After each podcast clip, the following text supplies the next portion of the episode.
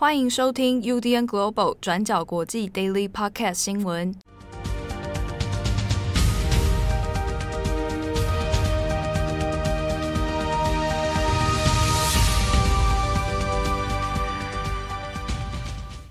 Hello，大家好，欢迎收听 UDN Global 转角国际 Daily Podcast 新闻。我是编辑七号，我是编辑慧仪。今天是二零二二年二月二十三号，星期三。好啊，今天日期也是蛮蛮老口的。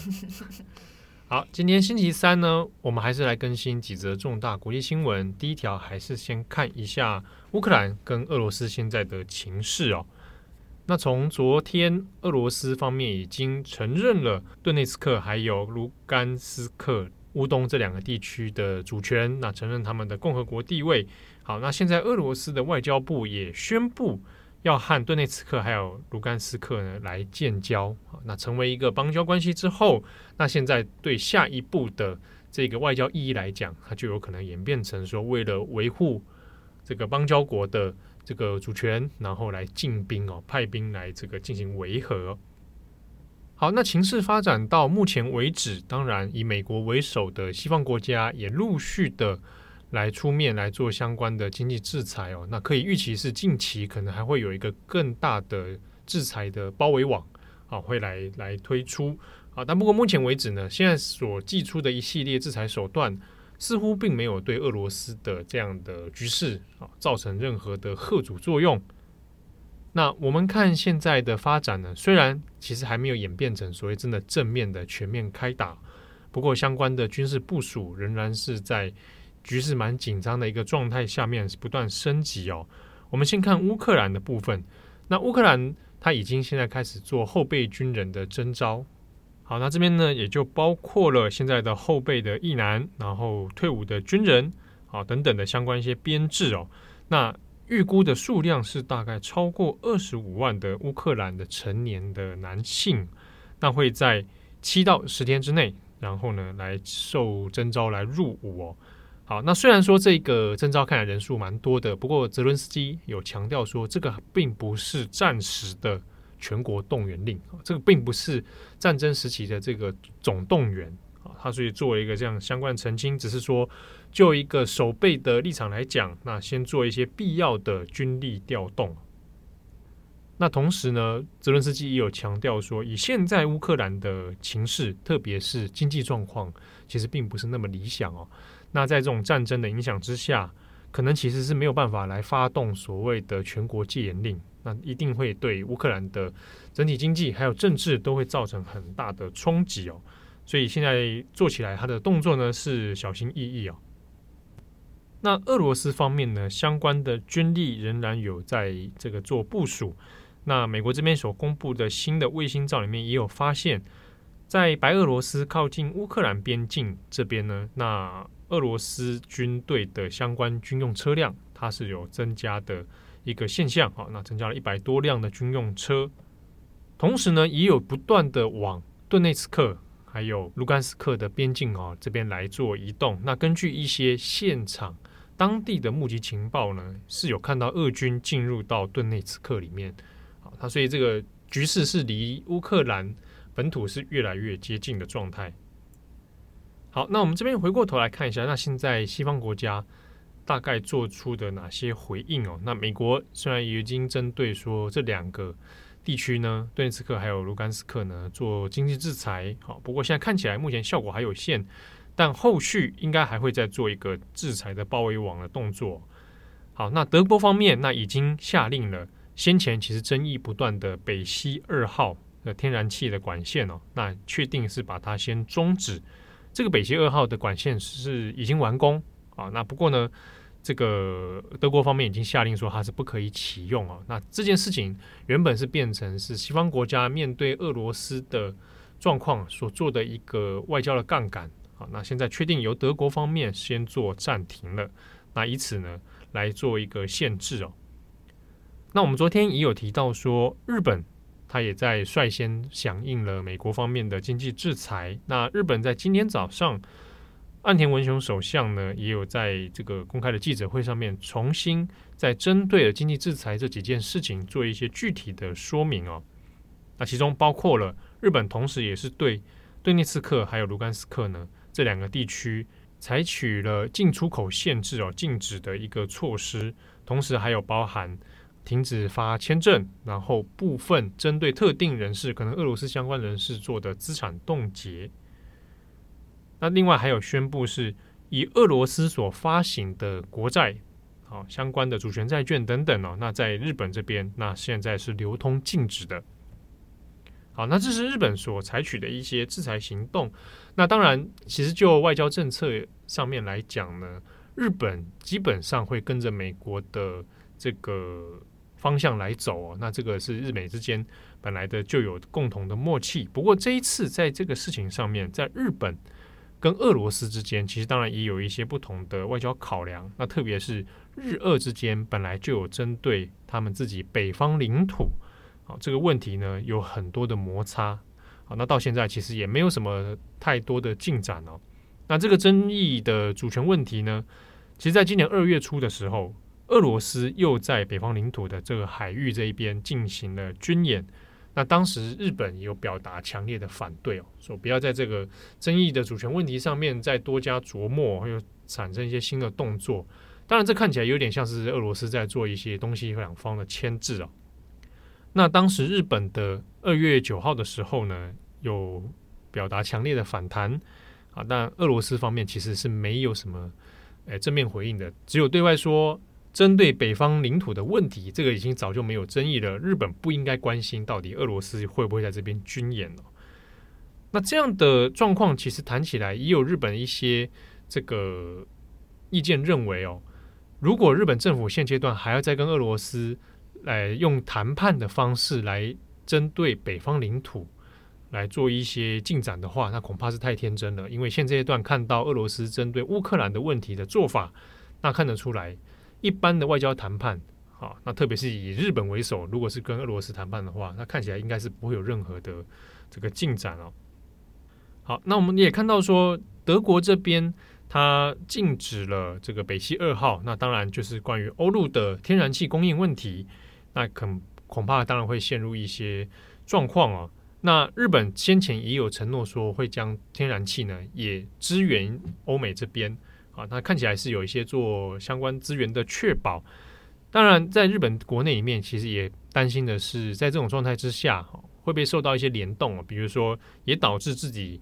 呃日本的天然气使用也出现库存的问题。那或者因为现在战争局势的升级，那连带的，比如说原油的价格提升，那也冲击到日本。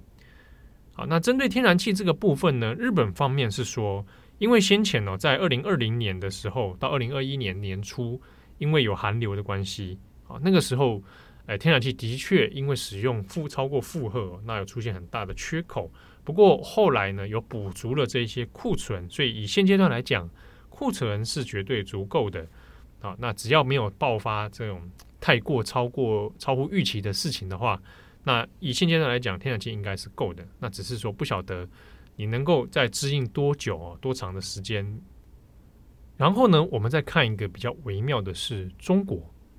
中国在这件事情的立场上面呢，其实我们看他在外交上面的回应哦，以其中也是看到一些蹊跷。那首先，外交部门在针对俄罗斯的这个动作呢，是第一时间的表态啊，那还是呼应是说。呼应俄罗斯还有西方国家呢，在这件事情上面能够彼此克制，那有说应该要透过和平的谈判来解决，并且回到明斯克协议这个立场上面了。好，那这一个中国的表态在这一点上，那就其实是过去以来他在针对乌克兰争议上一贯的态度。不过呢，他中国方面也有强调说，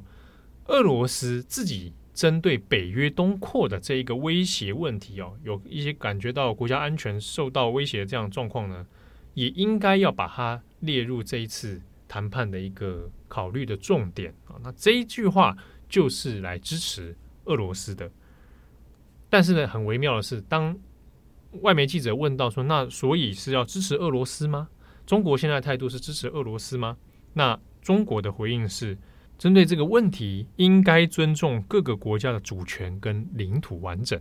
啊，那这句话是来自于中国外交部的说法哦。所以，我们前后如果把它对照起来看的话，一方面他给俄罗斯呃适当的善意的支持，同时他也给西方国家在一定程度上的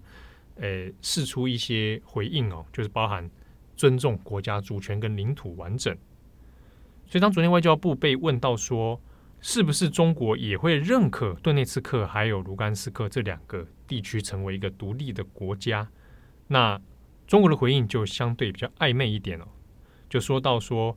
中方在乌克兰问题上的相关立场，认识到说乌克兰的问题其实有复杂的历史和现实因素，而中国在乌克兰问题上立场都是一贯明确的，没有任何变化，希望大家能够和平解决争端。好，用谈判来化解分歧。那也很值得注意的是，在这一次的外交记者会上面呢，被问到了一个蛮尖锐的问题。啊，这是蛮难得可以看到外媒记者会针对在中国外交部上有一个尖锐的问题哦。那是什么呢？他问到说，台湾问题跟乌克兰问题是不是类似的？那这个中国方面，你既然说你尊重各个国家的主权跟领土完整，那在台湾问题上面，你也是这样吗？好，那中国外交部的回应是强调世界上只有一个中国，台湾是中国领土不可分割的一部分。在这个问题上面，他就会绕回来他原本的这个立场哦。好，那我们其实综上这些叙述呢，中国的立场上面，它比较相对为难，好，左右为难的地地方在于说，一方面不能太过支持俄罗斯啊，以免呢自己也变成。骑虎难下，然后又变成说被西方联合起来当做中俄是共同敌人了。那另一方面，他也得是一定程度上向西方这边表达一定程度的可以沟通跟善意解决的一个立场哦。那此外呢，中国的舆论方面、新闻控制方面，在这件事情上面也有一些相应的措施，而且内情的一些资料呢，也有被外泄出来哦，比如说。会需要一些中国官方的媒体，还有微博上的舆论呢，不要去报对俄罗斯不利的相关新闻，也不要去报对西方相对有利或者比较亲西方的相相关新闻哦。好，那这个是中国在舆论上面的控制。其实，如果去看现在微博还有微信上面的讨论，就可以看出啊，这个立场上面其实蛮基调都蛮一贯的啊，就说，哎，这个东当初就是西方。个北约东扩所造成的问题啊，那俄罗斯要来出面解决等等等。那之所以说这一连串的事情在中国立场上面相对是微妙，主因也在于习近平啊。那这个对习近平来讲，这件事情的处理当然攸关自己的政治地位哦。那也当然造成了他今年要寻求连任的相关压力。所以呢，中国在这件事情处理俄罗斯、乌克兰还有西方北约国家的立场上，恐怕是会更加的小心。好，那第二则我们要来更新一下哥伦比亚堕胎合法化的新闻。那哥伦比亚的宪法法庭在二十一号的时候宣布，将会允许怀孕孕期在二十四周以下的妇女合法堕胎。那这个决定也让哥伦比亚成为在墨西哥还有阿根廷之后堕胎合法化的拉丁美洲国家。那因为考虑到拉丁美洲普遍都是信仰天主教，那对于堕胎的立场也是相对保守的，所以这一次哥伦比亚的堕胎合法化，也当然是被视为女性权益的胜利。那外界也认为说，现在跟随着墨西哥、阿根廷还有哥伦比亚的脚步，也会慢慢松动其他拉丁美洲国家对于堕胎的看法。那在堕胎合法化之后呢，哥伦比亚的法院也声明表示，哥伦比亚的国会还有政府呢，必须紧急实施一些可以保护孕妇权利的政策，像是相关的家庭计划，或者是协助收养等等。那其实，在堕胎合法化之前，哥伦比亚的女性只有在这三种情况下才可以堕胎。那第一，女性被性侵怀孕；那第二，胎儿有严重的健康问题。那第三，母亲的健康有严重问题，所以换一句话说，如果女性在不符合这三种情况下，然后又决定要堕胎的话，那这位女性或者是任何想要帮助这位女性堕胎的人都有可能被判十六到五十四个月的刑期。好，所以我们来看一下这两个数据。那首先第一个是在哥伦比亚有多少人因为堕胎被定罪？那第二个是每一年在哥伦比亚有多少的堕胎案例？那根据《纽约时报》，哥伦比亚的检察官每一年起诉类似的堕胎案件大概是四百多件。那对象包括要堕胎的妇女，或者是任何想要帮助这些妇女的人。那从二零零六年以来，至少有三百四十六人因此被定罪。不过，这一些要被定罪的人呢，几乎都是来自于农村地区。那涉及的女孩最小其实也才十一岁，所以这当中也反映了什么问题？其实主要也就是所谓的阶级问题。像是哥伦比亚倡议堕胎的组织就表示说，在城市里面比较富裕的女性可以堕胎，因为他们知道如何使用法律的例外情况，也就是我们上面提到的那三种可以堕胎的情况，是可以钻一些所谓的法律漏洞的。但是乡村地区或者是可能受教育程度比较低的女性，可能就没有这样子的概念。那最后呢，也有可能只能透过非法、不安全来危害自己健康的方式来进行堕胎。好，所以第二个我们要看的是这样子的一个非法堕胎的数据，在哥伦比亚到底有多少宗？那 The Guardian 报道，哥伦比亚每一年进行多达四十万次的堕胎案例。那其中呢，只有百分之十是合法进行的。那比较新的数据可能是在二零二零年。那在二零二零年期间呢，哥伦比亚至少进行了两万六千多次的堕胎案例。但是这两万六千多次呢，都是以不合法、危险的方式进行堕胎的。所以卫生部就统计，这样子所谓非法、不安全的堕胎，每一年会在哥伦比亚至少造成七十人死亡。那当然，针对这次被称为是历史性判决的堕胎合法化，哥伦比亚内部还是有一些反对的声音的，像是有律师挑战，就认为说这个堕胎合法化违反了宪法里面保护人的尊严、自由还有平等的权利。那也有人认为堕胎合法化实际上就是谋杀生命。那大家可能也会好奇，在这样子的情况下，哥伦比亚的法院是如何审理的？那《纽约时报》呢，这边有提出一个可能的关键原因，也就是说，哥伦比亚当地许多的法律专家都认为，相对起国家整体的氛围，哥伦比亚的宪法法院是更加亲近自由主义的。那至少这几年都可以从法官们的判决里面看到相关的迹象。像是在二零一六年，哥伦比亚法院就裁决，地方法院承认同性婚姻并不违宪，那也让哥伦比亚成为南美洲第四个保障同性婚姻的国家。好，那以上就是大致的状况。好，那最后一点时间，我们来补充一下香港。对，我们之前有陆续跟大家提到，香港的疫情非常严峻。那二十二号的单日新增病例依然是六千多例，截至二月二十二号呢，已经累积了六万多例的确诊病例。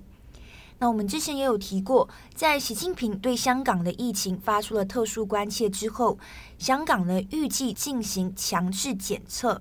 那香港特首林郑月娥也在二十二号的记者会上面指出。这个全民强制检测呢，会从三月开始进行，而且具有法律效力。你如果不参与的话，那就是犯法。那全民强制检测进行的方式大概是这样子的，也就是说，香港政府呢会在全港各区设立数百个检测中心，那市民呢可以按照出生的年份，按日期来分批预约，那一共要接受三次的检测。那市民们每一次也可以携带两名长者或者是一名孩童跟随。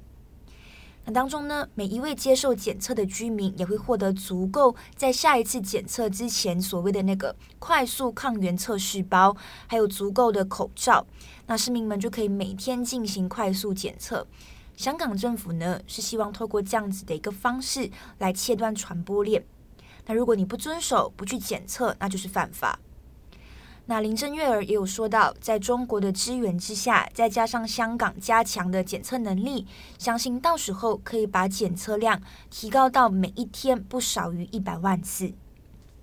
那每一天不少于一百万次，会对香港造成什么影响呢？我们这边暂且不论全民检测的效果，像是可能检测的结果是否可以快速出来，那排队会不会造成所谓的交叉感染，民众是否会配合等等。那光是每一天不少于一百万的检测量，最先面对的现实问题，可能就是动线安排还有交通。